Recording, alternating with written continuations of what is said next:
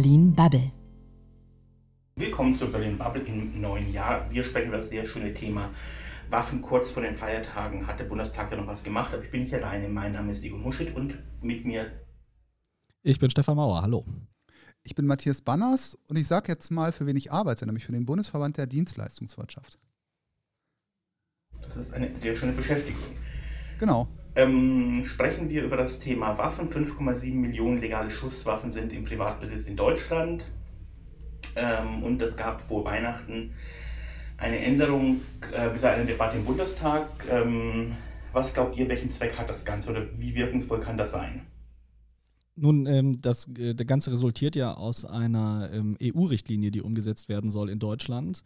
Und ähm, war dann ja auch recht umstritten im Bundestag, gab es ja eine recht hitzige Debatte. Am Ende haben, hat nur die äh, Große Koalition dafür gestimmt, äh, FDP und AfD dagegen, der Rest hat sich enthalten. Ähm, das heißt, das zeigt ja schon, wie äh, schwierig dieses Thema auch im Bundestag äh, ist. Und ähm, ja, wie gesagt, die Idee war schon, ähm, einzudämmen den, äh, den privaten Besitz von Waffen und auch äh, den Zugriff auf die Art der Waffen und die Art der Magazine, die die Menschen haben, zu reduzieren. Äh, Frage ist natürlich jetzt, war das jetzt wirklich ein ähm, so dringendes Thema und haben wir da jetzt die richtigen Maßnahmen im Köcher, um, um da wirklich dieses Ziel zu erreichen? Na gut, das Thema hat natürlich auch noch sehr viel Aufmerksamkeit bekommen. Einmal über den Fall Lübcke, aber auch über das regelmäßig laufende Thema Reichsbürger, bei denen auch immer wieder Waffen ähm, gefunden worden sind, wo es irgendwie halt Probleme gab, dann irgendwie halt diese Waffen einzuziehen. Darum die, die Idee vorab zu überprüfen, durch eine Abfrage beim Verfassungsschutz, wer dann irgendwie halt diesen Antrag stellt und da auf Nummer sicher zu gehen. Aber wird uns das davor bewahren, dass diese Leute, die Waffen haben wollen, Waffen bekommen können? Also ich fand es ganz spannend, ähm, Helge Lind von der SPD sagte in, dieser, ähm, in seiner Debatte, in seiner, in seiner Rede im Bundestag, äh, er verwies auf den Berlin-Attentäter äh, Anis Amri und den Anschlag ähm, von Halle. Aber in beiden Fällen ähm, wurden die Waffen illegal beschafft. Inwiefern wird uns das Ganze tatsächlich helfen, die, ähm, Deutschland sicherer zu machen? Naja, also äh, Egon, ich finde äh, tatsächlich, das ist ja immer das Argument, das kommt, äh, dass es ja eigentlich noch viel mehr illegale Waffen gibt als legale Waffen. Da gibt es ja auch gar keine exakten Zahlen, aber ich glaube, ähm, es gibt irgendwelche Schätzungen, dass das ungefähr dreimal so viele sind wie die legal im äh, Besitz befindlichen. Äh, insofern, das, das wird ja immer als Argument gesagt, dass, ähm, dass es ja illegal immer noch geht. Äh, ist für mich erstmal kein Grund zu sagen, wir sollten die legalen ähm, Wege nicht irgendwie schwieriger machen. Auf der anderen Seite ist halt, äh, bin ich tatsächlich diesem Waffengesetz insofern kritisch gegenüber, weil äh, wir so viele Ressourcen bündeln damit. Also wir sagen jetzt dem Verfassungsschutz, der soll ähm, jeden einzelnen Waffenbesitzer überprüfen, wenn ich das richtig verstanden habe. Und äh, es gibt dafür aber kein neues Personal. Das heißt, irgendwo anders wird diese Manpower dann fehlen, ähm, die dann gebraucht wird, um dieses neue Gesetz äh, zu überprüfen. Und das ist halt was, wo ich, äh, wo ich mich frage, was soll das bringen? Stefan, bei dem einen Punkt würde ich dir gerne widersprechen. Ich denke, wenn ich letztendlich viele unbescholtene Bürger habe, die ihr, ihr Hobby ausüben, nämlich als Sportschützen oder, oder als Jäger, die meisten von diesen, von diesen Menschen sind, sind unbescholtene Bürger. Warum sollte ich diese strenger kontrollieren, wenn auch bislang genau irgendwie halt bei der, bei der Zielgruppe auch sehr wenig passiert ist? Das sehe ich tatsächlich genauso wie, wie Matthias. Ähm, ich glaube letztendlich, indem wir das für die Leute, die sich letztendlich registrieren lassen, wenn wir da nochmal ähm, die Gesetze verschärfen, glaube nicht, dass uns das an irgendeiner anderen Stelle wirklich ähm, einen Vorteil verschaffen wird. Ja, also ich rede da natürlich auch so ein bisschen aus meiner persönlichen Lage. Mir ist das persönlich halt egal, ob ich legal eine Waffe besitzen kann oder nicht. Auf der anderen Seite, ich kann das schon verstehen. Ich habe, also dass, dass das äh, die Leute aufregt. Ich habe jetzt ein blödes Beispiel, aber ich habe, äh, ich brauchte einen neuen Führerschein, weil ich habe im Ausland gelebt, dort mein ähm, Führerschein äh, ist mir da abhanden gekommen. Ich habe einen neuen gebraucht und da steht jetzt ein Ablaufdatum drauf. Ist totaler, kann ich einfach hingehen, verlängern lassen ähm, habe mich trotzdem aufgeregt, weil ich dachte, vorher stand kein Ablaufdatum drauf. Also ähm, eine totale Kleinigkeit. Trotzdem habe ich mich in meiner Freiheit eingeschränkt gefühlt. Ähm, wenn ich das dann jetzt übertrage und sage, äh, ich bin Jäger, äh, Sportschütze, was auch immer, und äh, habe mich bisher immer an alle Regeln gehalten, habe ähm, besitze legal eine Waffe und habe jetzt das Gefühl, dass ich ähm, gegängelt oder kriminalisiert werde dafür, dass ich das mache, was ich äh, seit, keine Ahnung, 20 Jahren legal mache, verstehe ich schon, dass das die Leute ärgert. Ähm, äh, ja, aber trotzdem finde ich, dass äh, zu sagen, also wenn wir ein Problem haben, was wir ja gerade diskutieren, ob das wirklich so ist, wenn wir ein Problem haben, dann ist es kein Argument zu sagen, äh, es gibt ja auch illegale Waffen. Das wollte ich nur sagen damit. Aber haben wir denn tatsächlich ein Problem, ähm, womit dieses neue, wo dieses neue Gesetz irgendeine Lösung herbeischaffen könnte? Na gut, das wäre ganz konkret das Thema Reichsbürger. Das habe ich ja vorhin irgendwie halt schon zumindest versucht darzustellen. Aber sind das denn die Reichsbürger, die sich auf legalen Wege Waffen bestellen? Ich habe es ehrlicherweise nicht im Kopf. Ist ihr das zufällig? Bei den Reichsbürgern, die wir bisher hatten, ähm, da gab es ja diesen Fall in Bayern, ob das eine, ähm, ähm, ob, ob, das eine, äh, woher da die Waffe gekommen ist? Ich weiß es nicht ganz genau, aber ich habe auch über einige Fälle gelesen, wo es da natürlich Überschneidungen gab. Also Reichsbürger, die auch, ich glaube, Sportschützen waren in, in also diesen Fällen.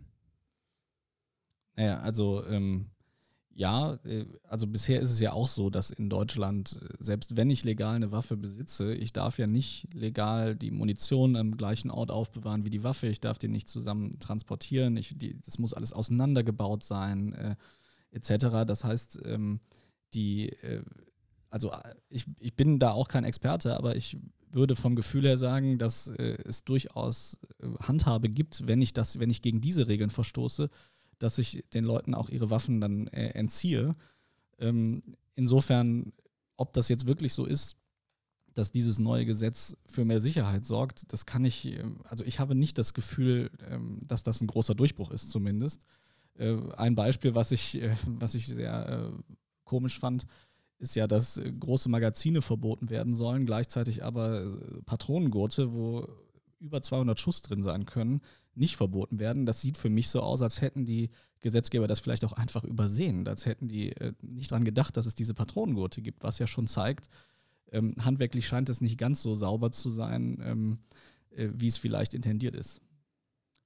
Ich habe jetzt gerade mal kurz Google bemüht ähm, und bin bei der Süddeutschen gelandet und die haben eine Umfrage scheinbar unter mehr, in mehreren Bundesländern gemacht, wie viele Reichsbürger es gibt ähm, oder wie viele Menschen es gibt, die Reichsbürgern zuzuordnen sind und wie viele Waffen die haben.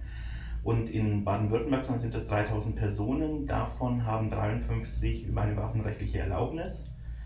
Ähm, und zwischen im Jahr 2017 und, also im Jahr 2017, wurden 36 von denen die waffenrechtlichen Erlaubnisse ähm, bestandskräftig entzogen und es wurden 167 Waffen eingezogen. Na gut, ich denke, es ist auch ein Unterschied, ob ich von vornherein sage, Menschen werden kontrolliert, ob sie eine Waffe bekommen und diese Menschen, ähm, wenn sie dann wie halt nicht die Standards erfüllen, dann bekommen sie diese Waffe gar nicht. Oder ob ich im Nachhinein jemand, der eine, eine scharfe Waffe zu Hause hat, äh, dass, ich, dass ich den besuchen muss, um ihm irgendwie halt diese Waffe abzunehmen. Das ist dann natürlich für die, äh, für die betroffenen Beamten und Polizisten auch nicht ganz ungefährlich, wie, wie Einzelfälle gezeigt haben.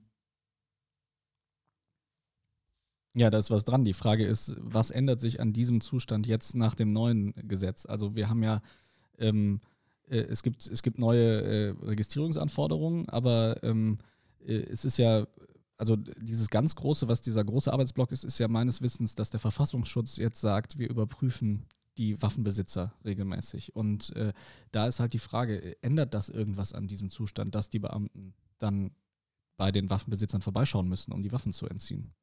Na gut, das ändert zumindest bei den neuen Anträgen irgendwie insofern was, dass ähm, vermeintliche Reichsbürger überhaupt keine Erlaubnis bekommen, eine Waffe zu kaufen. Aber dann hätte man ja auch einfach diesen Teil des Gesetzes ändern können und den Rest so lassen, wie er ist. Klar. Verfängt auch bei mir völlig, Stefan, ja. Ähm, ich glaube, da sind wir einer Meinung. Ähm, es wurde schon wieder so eine Art Bürokratiemonster erschaffen. Das wird halt sehr, sehr viel, ähm, jetzt wird wieder sehr viel auf die Behörden abgewälzt. Jetzt ist halt die Frage, die mich im Moment insgesamt so ein bisschen umtreibt, wie sehr sind eigentlich unsere Behörden noch belastbar, beziehungsweise wie sehr sind sie an den Grenzen? Wie ist da euer Eindruck? Ja, das, das war ja genau das, was ich am Anfang auch meinte. Ähm, jetzt zu sagen, der Verfassungsschutz soll viel umfangreichere Kontrollen als bisher machen, aber ohne mehr Personal zu bekommen, das bedeutet ja auf jeden Fall, dass es an anderer Seite äh, Personalmangel geben wird, selbst wenn es den bisher noch nicht gegeben hätte. Also äh, das schießt dann ja vielleicht äh, ja dem ganzen Ziel auch äh, am Ziel vorbei. Weil wenn ich, gerade wenn jetzt die Ansage ist, wir wollen ähm, stärker gegen Reichsbürger vorgehen, das sind ja oft Menschen, die schon vom Verfassungsschutz beobachtet werden. Wenn ich jetzt dem Verfassungsschutz sage, ihr müsst aber ähm, eine Million Waffenbesitzer überprüfen, dann haben die sicherlich weniger Zeit, um die äh, Leute sich anzuschauen, die sie wirklich im Visier haben. Grundsätzlich geht es dabei ja um die Frage Bürokratieabbau. Und da habe ich am Ende zwei Argumentationsstränge. Wir haben einen äh, institutionalisierten Bürokratieabbau- und Prüfungsprozess. Ähm, die Zuständigkeit liegt da bei einer Abteilung im Bundeskanzleramt.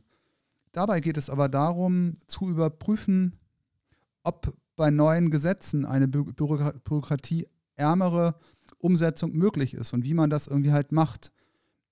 Sinnvoller wäre aus meiner Sicht, ähm, da nochmal irgendwie auch auf der politischen Ebene zu argumentieren. Sprich, ähm, wir haben irgendwie, wir haben nur, nur begrenzte Ver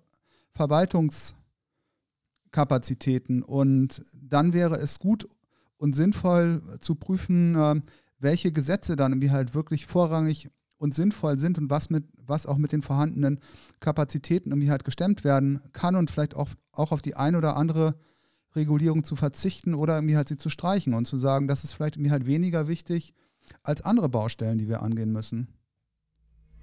Da will ich mal ganz kurz die Frage anschließen, findet ihr dieses Gesetz tatsächlich irgendwie notwendig? War das jetzt äh, zwingend geboten, dieses Gesetz anzufassen, außer dass es eben von der EU kam und, ähm, und deswegen eine, eine gewisse Dringlichkeit hatte? Hilft uns das tatsächlich, also macht es dieses Land besser? Also ich hatte jetzt nicht das Gefühl, dass das ein sehr drängendes Thema ist bei uns.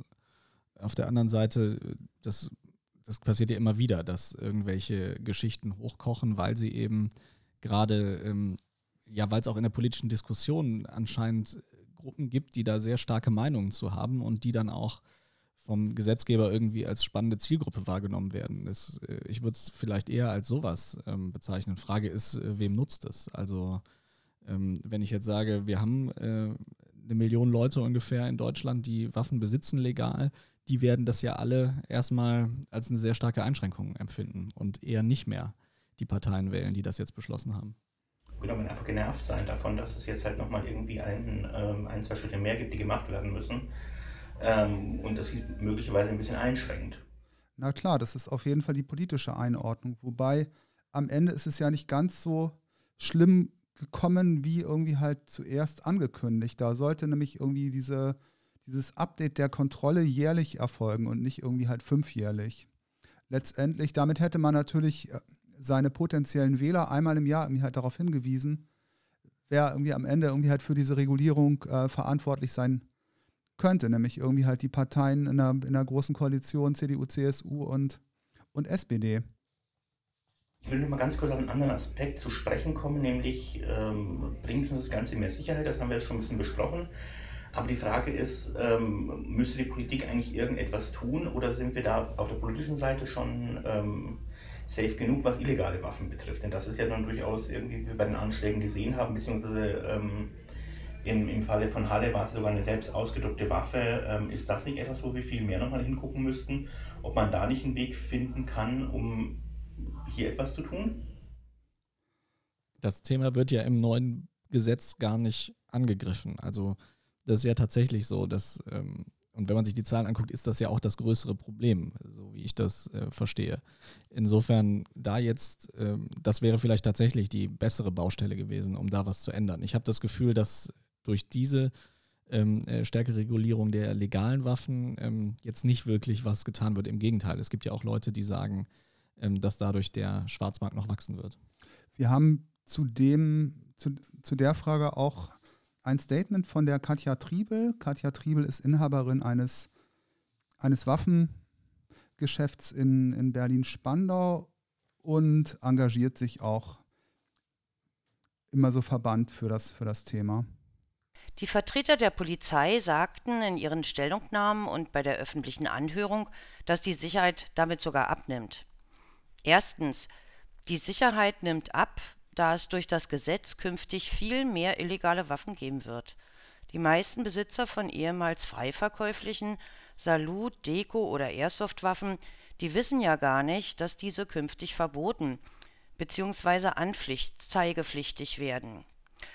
Und zweitens, die Rechtssicherheit nimmt ab. Zurzeit weiß niemand genau, wie man die Gesetzesformulierungen interpretieren soll. Statt mehr Harmonisierung mit den anderen EU-Staaten geht Deutschland hier mal wieder einen Sonderweg. Hier werden grundlos Gegenstände verboten, die bei einem Besuch oder bei einer Durchreise von ausländischen Sportschützen, Jägern oder Sammlern einen Rechtsverstoß samt Konfiszierung bewirken. Und auch die deutschen Bürger werden gezwungen, rechtmäßig erworbenes Eigentum entschädigungslos abzugeben und zu vernichten oder es illegal zu verstecken. Drittens. Bereits die EU-Feuerwaffenrichtlinie zielt mit ihren Maßnahmen nicht auf Terroristen und Kriminelle, sondern auf rechtstreue Bürger. Die Folgenabschätzung einer EU-Studie, die, obwohl sie bereits im November vorlag, erst zwei Monate nach der Annahme des Gesetzes veröffentlicht wurde, zeigt das ganz deutlich. Das EU-Parlament hat es geschafft, einige der dümmsten Maßnahmen zu verhindern. Doch genau diese werden jetzt in Deutschland umgesetzt, wie zum Beispiel das Verbot von Magazinen für Berechtigte oder von Salutwaffen im Altbesitz. Diese beiden Maßnahmen sind laut Polizei nicht notwendig. Viertens. Die Sicherheit nimmt auch ab, weil die Polizei für die Verfolgung von nicht deliktrelevanten Verstößen belastet wird und überhaupt keine Kapazitäten mehr frei hat, die echten Verbrecher zu jagen. Auf die Verfolgung von Paper Crime, das heißt von Gesetzesverstößen ohne Opfer und ohne Sicherheitsgewinn, wird in diesem Gesetz mehr Wert gelegt als auf effiziente Sicherheitsmaßnahmen. Von daher nimmt insgesamt die Sicherheit ab und nicht zu mit diesem Gesetz. Tja, eine klare Ansage von Frau Triebel. Ja, also ich meine, wir wissen ja, wo sie herkommt. Sie hat also eine klare Agenda, wenn sie das sagt. Ich muss aber zumindest im letzten Punkt, wo sie sagt, ähm, das überlastet halt die Behörden. Ähm, äh, da würde ich ihr insofern recht geben, dass ich halt tatsächlich finde, ähm, ich habe mich, hab mich jetzt, bevor wir uns hier unterhalten haben, überhaupt damit beschäftigt, wie viele Menschen überhaupt legal eine Waffe besitzen in Deutschland. Und das sind viel mehr, als ich dachte. Und äh, wenn ich jetzt, wenn man sich die Statistik anguckt, das ist ja tatsächlich so, dass der, dass, dass das fast eine winzig kleiner Prozentsatz ist, der dann auch, der irgendwie im, äh, kriminell in Erscheinung tritt ähm, mit diesen Waffen. Und äh, insofern, wenn ich mir jetzt überlege, wir binden sehr, sehr große Ressourcen, um Menschen zu überprüfen, die gegen keine Gesetze verstoßen, ähm, dann, äh, ja, dann habe ich da zumindest auch Bedenken tatsächlich. Hm. Ja, das sehe ich auch so. Ich glaube, bei dem Thema sind wir wieder ähm, an einem Punkt angekommen, wo wir alle einer Meinung sind. Ähm, aber äh, nichtsdestotrotz, also was, äh, was denke ich, was man auf jeden Fall noch ähm, diskutieren kann, ist ja, ähm, äh, also die, die Ansage jetzt zu sagen, ähm, also das mit, dem, mit der Bindung der Menschen, das ist auf jeden Fall was, wo wir, glaube ich, alle ähm, d'accord sind. Die Frage ist aber, ähm, ist es nicht generell so, dass jetzt mal abgesehen von dieser Überprüfung, die zu viel Ressourcen bindet, ähm, ist es in Ordnung? Also brauchen wir das? Das, also die Leute sagen alles ihr Hobby, ähm, äh, das, das machen sie, ähm, weil, weil es halt Sport ist oder was auch immer. Ähm, ist es wirklich nötig, dass wir so viele Waffen im privaten Besitz haben? Also einfach mal ein bisschen, äh, bisschen größer das aufzuziehen. Glaubt ihr wirklich, dass, also ich würde doch nicht ähm, als Jäger, wenn ich jetzt äh, sage, wenn man mir jetzt sagt, okay, die und die Waffe darfst du nicht mehr besitzen, gäbe es wirklich so viele Jäger, die dann sagen würden, okay, dann besitze ich sie halt illegal? Oder ist das dann nicht tatsächlich was, ähm, äh, was man diskutieren könnte. Also welche, ähm, äh, welche Waffen sind wirklich als Hobby oder als Sport äh, zulässig oder sinnvoll? Aber Stefan, was, was hilft es denn? Also nehmen wir mal an, wir sagen einem Jäger, die und die Waffe kannst du nicht mehr, kannst du nicht mehr haben und er gibt sie ab. Ähm, also ich sehe da abgesehen davon, dass er vielleicht ein bisschen mehr Platz in seinem Waffenschrank hat, keinen richtigen Nutzen für, für uns alle. Ich bin da auch eher auf der Seite, dass ich sage, wenn die Leute das machen wollen, dann sollen sie es doch machen, äh, solange genau sie so. äh, das äh, im Sinne de, ähm, äh, ja, im Sinne des Gesetzes benutzen. Äh, aber ähm, es ist ja trotzdem eine Diskussion, die stattfindet. Also ähm, das äh, abgesehen von der von der Kapazitätsdiskussion. Also ich bin tatsächlich auch eher der Meinung, dass ich, äh, dass ich finde, äh, mich stört es ja nicht. Wobei es da auch wirklich dann irgendwie halt interessant ist, dann irgendwie halt in, in so Details reinzugehen. Ich kenne äh, die Diskussion da irgendwie halt so ein, so ein Stück weit irgendwie halt vom, vom Jagdverband. Zum Beispiel irgendwie halt bei der Debatte, ähm, brauche ich eine großkalibrige Kurzwaffe als, als Jäger.